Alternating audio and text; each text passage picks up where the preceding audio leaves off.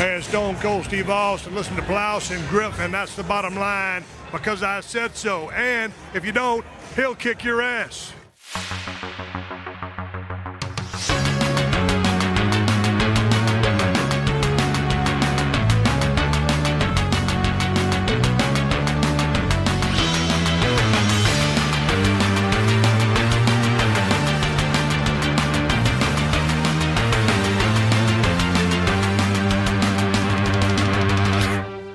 Moin Moin und hallo und herzlich willkommen zu einer weiteren wunderbaren Ausgabe des Plauschangriffs Videogame Musik Edition Nummer 17. In der Vergangenheit habe ich zur gruseligen Zeit des Jahres rund um Oktober und Halloween ja bereits ein paar Musikspecials gemacht, die eher in die atmosphärische Richtung gegangen sind. Man kann sogar sagen spooky oder gruselig. Sowas ähnliches will ich heute auch machen, allerdings unter einem bestimmten Aspekt, während ich bei den letzten Specials kreuz und quer durch die ganzen Generationen der Videospielgeschichte gegangen bin. Das heißt also auch zum Beispiel Tracks mit richtigen Instrumenten und gesungenen Parts dann euch präsentiert hatte, wird sich heute alles alles hauptsächlich eher in der Vergangenheit bewegen und zwar bei Chiptunes, also Musik, die generiert wurde von einem Soundchip, einer Konsole, eines Computers oder eines Handhelds.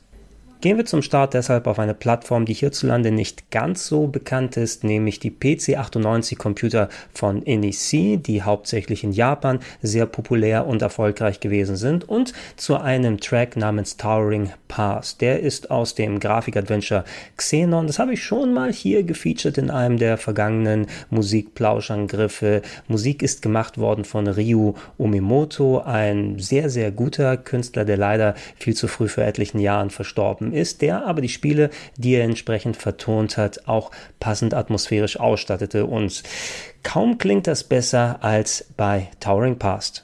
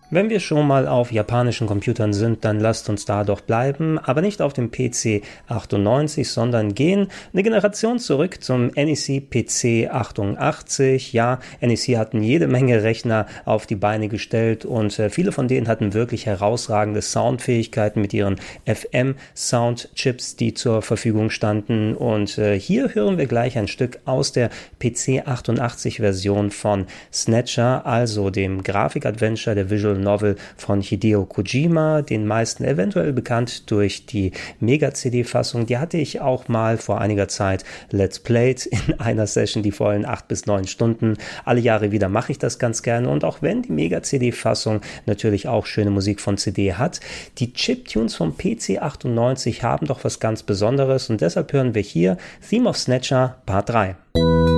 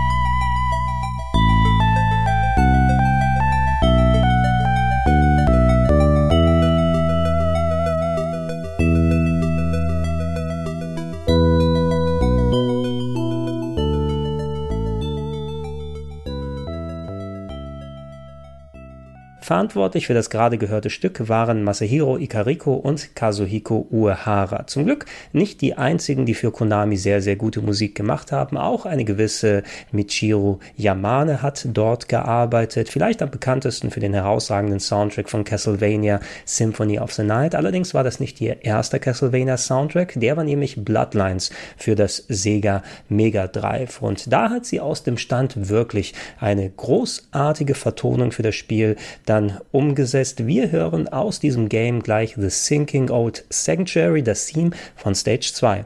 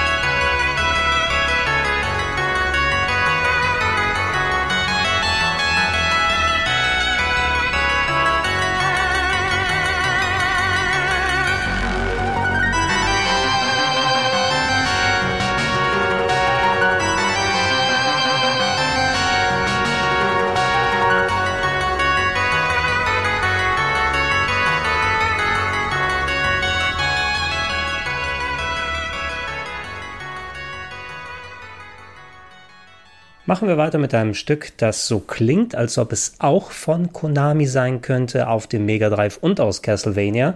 Aber das stimmt nicht so ganz. Auf dem Mega Drive sind wir weiterhin. Allerdings hören wir gleich ein Stück von Eiko Kaneko und zwar aus dem Spiel Splatter House 2, dem überbrutalen Brawler, der natürlich immer sehr gerne rund um Halloween herausgeholt wird. Und den Track, den wir gleich hören, der hört sich tatsächlich so ein kleines bisschen Castlevania-mäßig an, aber das passt ja auch zur Stimmung und heißt Unholy Crystal boss.